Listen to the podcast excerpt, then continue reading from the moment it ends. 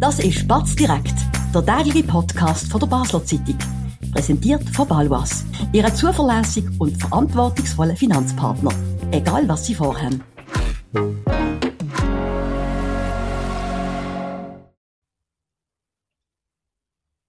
Das ist Batz direkt vom Freitag, 23. Februar mit dem Batz Sportchef Oliver Gut und mir, Sebastian Brielma.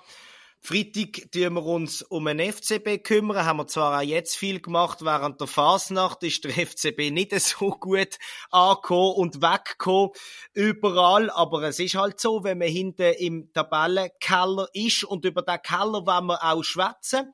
Weil morgen spielt der FCB eigentlich gegen einen direkten Konkurrent, wenn man so will. Und zwar am 6. in Yverdon. Und Oli, was auffällt, wenn man der FCB ausklammert. Die letzten vier sind GC Lausanne, Lausanne Uschi und eben das Yverdon. Und bisher hat man neun Matches gegen die Gegner gemacht in dieser Saison und nur vier Punkte geholt, was sehr, sehr wenig ist. Das ist auffällig, über das müssen wir schwätzen. Oli, was denkst du, was sind dort Gründe dafür, dass es gegen die Hinteren einfach nicht so will beim FCB in dieser Saison? Also für mich der Hauptgrund ist äh, glaube ich, die Taktik, die die Gegner haben. Äh, die stehen in der Regel tief, die äh, versuchen nicht Spiel zu machen. Durch das gibt es äh, zwar in der Regel ordentlich Ballbesitz für den FC Basel, aber halt auch wenig Räume im, äh, im letzten Drittel, im offensiven Drittel. Und ähm, das ist ja nichts Neues eigentlich. Äh, das ist schon immer so gewesen, dass die, die vielleicht spielerisch äh, sich weniger zutrauen, die eher das Gefühl haben, von Anfang an in einer Saison, sie müssen gegen den Abstieg äh, kämpfen, dass die eher das Spiel zerstören und auf Konter lauern. Was aber natürlich äh, für den FCB jetzt ein grosses Problem ist, das er früher besser lösen konnte ist, dass äh, er eine schwache Offensive hat, die ganze Saison schon. Mhm. Er spielt äh, lustigerweise, oder man kann es auch weniger lustig finden, der Trainer keine Rolle. auch der Fabio Celestini hat seine Punkte nicht äh, geholt. Er hat ja massiv mehr Punkte geholt als seine Vorgänger. Ein massiv besserer Schnitt. Er hat den drittbesten Schnitt äh, von, von der Liga, wenn man jetzt seine 13 Spiele mit den 13 letzten Spielen von allen anderen Konkurrenten vergleicht. Aber äh, das hat er wegen der Defensive. Die Defensivleistung vom FC Basel ist äh, massiv besser als, als vor ja. Celestini. Und äh, die Offensivleistung ist, ist minim besser geworden. Also man schießt ich glaube, irgendwie 1,23 Goal pro Match und vorher hat man irgendwie 1,17 geschossen. Also das ist, sind Nuancen, oder? Und das bedeutet eigentlich, äh, man schießt nicht mehr als ein Goal. Also das ist eindeutig, man tut sich schwer mit dem. Ähm, und, und wenn man jetzt natürlich einen Gegner hat, der tief steht und keine Räume hat und sowieso nicht so gut ist in der Offensive, dann findet man auch nicht unbedingt Lösungen, um auf engem Raum den Gegner auseinanderschrauben während man vielleicht gegen einen St. Gallen, wo ja immer ein bisschen Abteilung Attacke ist und wo man jetzt auch zweimal geschlagen hat mit dem Celestini, äh, natürlich viel mehr Raum findet äh, in einem Gegenstoß oder in einer frühen Balleroberung. Exemplarisch für mich das Goal, wo der Bari beim letzten FCB-Sieg gegen St. Gallen geschossen hat ähm, wo man einfach mal den Ball führen hält und dort steht nicht mehr viel grün-weißes, oder? Der muss ja, äh, einen Zweikampf gewinnen, das macht er äh, tiptop, fantastisch, darf man sogar sagen, aber dann ist off. Und mhm. so eine Situation hast du normalerweise gegen einen Club aus Lausanne, egal welchen das du nimmst, gegen, gegen einen GC äh, und auch gegen einen Iverdo halt nicht. Oder die suchen eher ihre Goal, auch so wie dort der Bari das geschossen hat. Das ist so, was mich noch wundern oder was mir auch aufgefallen ist, Anfang Saison, was natürlich überhaupt nicht gelaufen hat, ist man aber trotzdem mit anderen Ansprüchen gestartet. Man hat das Spiel probiert zu machen. Es hat einfach nicht so gut funktioniert. Da hat ja der Celestini schon Anpassungen gemacht. Und auch zum Beispiel letzten Samstag gegen GC ist ja der FCB nur, weil es ihm ein bisschen besser läuft, nicht auf Teufel komm raus gestartet. Und trotzdem, obwohl man selber auch vorsichtiger agiert, klappt es gegen die Mannschaften irgendwie nicht. Das 1-0 ist wieder, da steht man schlecht, wo das Offside aufheben, das, das, das klappt nicht. Ähm, da sind schon eklatante Missstände erkennbar und da fragt man sich schon, was, was, was, was ist da los? Es wird wieder die Qualitätsfrage gestellt. Ist das nur eine Frage an dem? Hat auch der Celestini einfach noch nicht das Mittel gefunden gegen die? Wie würdest du das ein bisschen beurteilen? Also die Mannschaft hat Qualität. Äh, ich sage dir eine Schlüsselstatistik, die das beweist, weil äh, auch wenn es zerstören grundsätzlich einfacher ist als konstruieren, dann äh, muss man sagen, seit der Celestini übernommen hat, ist die Defensive derart stark, dass man, egal wie man es anschaut, also ob man mit den Zahlen der anderen über die ganze Saison vergleicht oder auch wieder mit den letzten 13 Spielen, was mich mhm. aussagekräftiger dunkt, stellt der FCB äh, die beste Defensive von der ganzen Liga. Er hat, äh, er hat beim Celestini der gleiche Gegengolschnitt wie IB über die ganze Saison, aber der bessere als IB aus den letzten 13, 13 Matches. Ist auch vor Servet, äh, wo in den letzten 13 Matches die beste oder die, die Mannschaft war, die am meisten Punkte geholt hat. Und, ähm, und ich meine, das erreichst du nicht einfach ohne Qualität. Äh, auch wenn du das, eben auch wenn es einfacher ist das, das anzubekommen, weil das Verteidigen fährt ja nicht irgendwie in der Viererkette hinten an, sondern da, da gehört viel mehr dazu, um äh, auf so eine, auf so eine Defensivleistung zu kommen. Was sie wahrscheinlich nicht hat, ist ausreichend Qualität in der Offensive, um dort markant besser zu sein. Zu der Defensive zu sagen ist aber auch, der Celestini hat natürlich immer probiert, mit den gleichen Spielern zu spielen. Wenn er das hätte können. Jetzt hat er gegen GC mit dem Fabian Frey einen der beiden Standard-Innenverteidiger, wo, wo sicher ein Schlüssel sind zu dieser, zu dieser guten Defensivbilanz unter ihm, äh, wegen Krankheit nicht gehabt, wenn es mir recht ist. Ja. Ist kurzfristig ausgefallen. Ja. Und hat mit dem Renato Vega, der gesperrt war, einen der beiden Defensiv-Mittelfeldspieler, die sonst immer spielen, nicht gehabt. Hier sind der Taula Chaka, der ja mittlerweile doch ein Fragezeichen hinter seiner Leistungsfähigkeit, hinter seinem Plus, den er am FCB noch bringen steht. Ähm, und der Finn van Bremen, der an einem guten Tag schon einen schönen Beitrag zum Punktgewinn hat können leisten Aber wir wissen alle, er, hat, er ist noch jung und er hat halt äh, auch Aussetzer.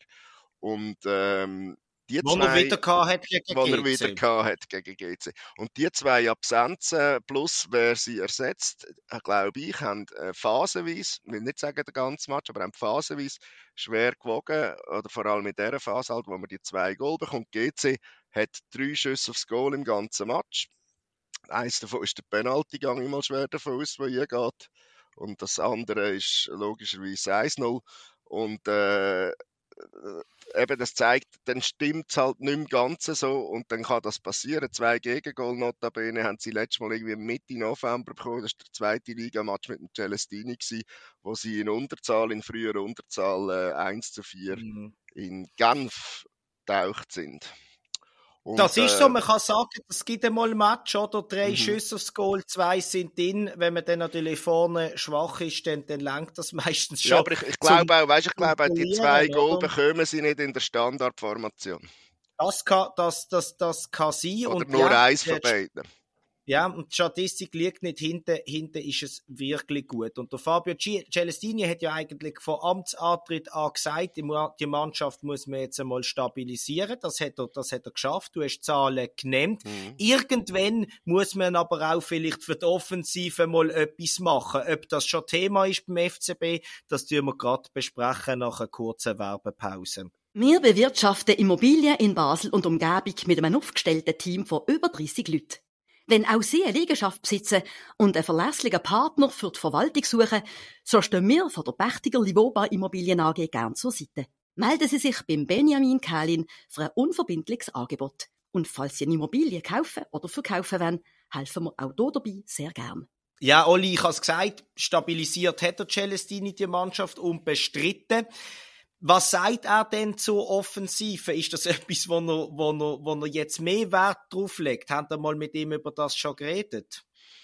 Ähm, er sagt einfach klar, die Stabilisierung steht im Vordergrund. Und wenn man sich überlegt, wo der FCB herkommt, halte ich das auch für richtig. Also, man grundsätzlich sagt man immer, man baut eine Mannschaft von hinten auf. Oder? Äh, zuerst muss äh, Null stehen, ist auch so eine Floskel, die aber sicher auch Wahrheit beinhaltet. Mhm. Ähm, wenn du hinten wackelig bist, dann, dann nützt er in der Regel ein offensiv Furioso äh, selten, Wenig. bis wenn du willst Meister werden, sage ich jetzt mal, oder wenn du willst vorwärts kommen. Ähm, was, was, ich, was ich mir kann vorstellen ist, dass er da schräubleweise langsam probiert daran zu drehen, weil eigentlich steht die Defensive, wenn er sein Personal hat, sein Stammpersonal. Gleichzeitig äh, kann er die Spieler nicht mehr auswechseln. Man hat mit dem Albion Ayeti jetzt einen Stürmer geholt. Man hat mit dem Kololi so einen sagen mal, eher ein Flügel als ein Stürmer. Er kann aber auch zentral spielen geholt. Äh, der Kololi hat auch gewisse Wirkung entfaltet vorne. Aber ähm, eben das Personal, das man jetzt hat, das bleibt. Mit dem kann man arbeiten, aber da werden die Fortschritte vielleicht äh, weniger schnell sichtbar sein, so sie dann stattfinden. Und äh, eben, ich habe vorher gesagt, ich finde das auch richtig. Ich meine, eben, das ist der der FC Basel ist, als der Celestini übernommen hat, drei Punkte, mit drei Punkten Rückstand auf Lausanne Uschi, der vorletzte war, Tabellenletzte war. Er hat vier Spiele in Serie verloren gehabt, dabei kein Goal geschossen. Und ähm, wenn man zu dem Punkt einen, einen nüchtern betrachtet angeschaut hat und nicht geschaut hat, was auf dem auf dieser Mannschaft, äh, was das für ein Wappen hat, was das für eine Geschichte hat, whatever, haben wir müssen sagen, also das ist der Abstiegskandidat Nummer eins zu dem Zeitpunkt. Und ähm, dann musst du auch nicht darüber diskutieren, ob jetzt du da um irgendwie noch in einen, irgendwie noch einen Europacup-Platz auf dem, auf dem Liga-Weg holst oder so, sondern dann geht es nur um einen Abstieg. Also äh, ist die Spielanlage wahrscheinlich nicht so falsch, äh, wenn die ähnlich ist wie eben bei diesen drei direkten Konkurrenten wo wir vorher angesprochen bei diesen vier direkten Konkurrenten, die wir vorher angesprochen haben. Und ähm, wenn dann gleichzeitig aber die Offensivleistung die zweitschwächste ist von der Liga, dann ist halt klar, dass du die nicht einfach auseinanderschraubst, sondern dass du wahrscheinlich äh, mehr Mühe hast als eben gegen äh, St. Gallen oder Luzern muss man einfach ganz klar sagen, du hast völlig recht. Ähm, man ist Abstiegskandidat Nummer 1 gesehen, dort im, im Oktober, wenn es mir recht ist, oder Ende bis, bis Oktober, Anfang, ja. Ende Oktober. Jetzt ist man vielleicht das nicht mehr. Das ist Losanuschi, da hat man doch ein paar Punkte Vorsprung, so aber, ja. aber, nur drei Punkte auf Platz 11 und mm. das ist Barrage. Haben also die paar Siege vielleicht, wie gegen St. Gallen, gegen IB, auch ein bisschen die falsche Wirkung gehabt. Die Mannschaft ist nicht so gut, wie sich viele Leute erhoffen, jetzt, was ein bisschen besser ist, aber halt trotzdem noch nicht so gut, weil man schaut ja nach jedem Sieg, heisst auch noch sechs Punkte auf Rang 6 etc ist das vielleicht einfach falsch aktuell und man muss einfach sagen, die Saison muss man froh sein, wenn man nicht 11. und 12. ist.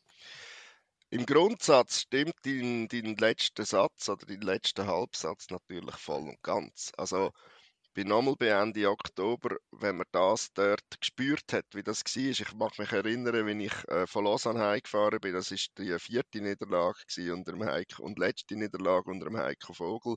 Ein 0-3, ein irgendwie diskussionsloses 0-3 gegen einen Gegner, wo man dort schon gewusst hat, das ist keine Übermacht und der hat das äh, in der Folge auch bestätigt, aktuell zweitletzte. Ähm, äh, wenn man das sich nochmal in Erinnerung ruft, dann muss man ja, dann muss man froh sein, wenn man nicht auf den letzten zwei Plätzen ist.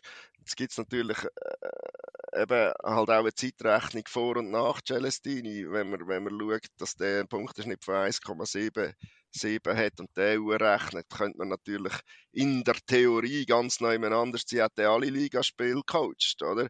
Aber das ist natürlich äh, auch rein hypothetisch.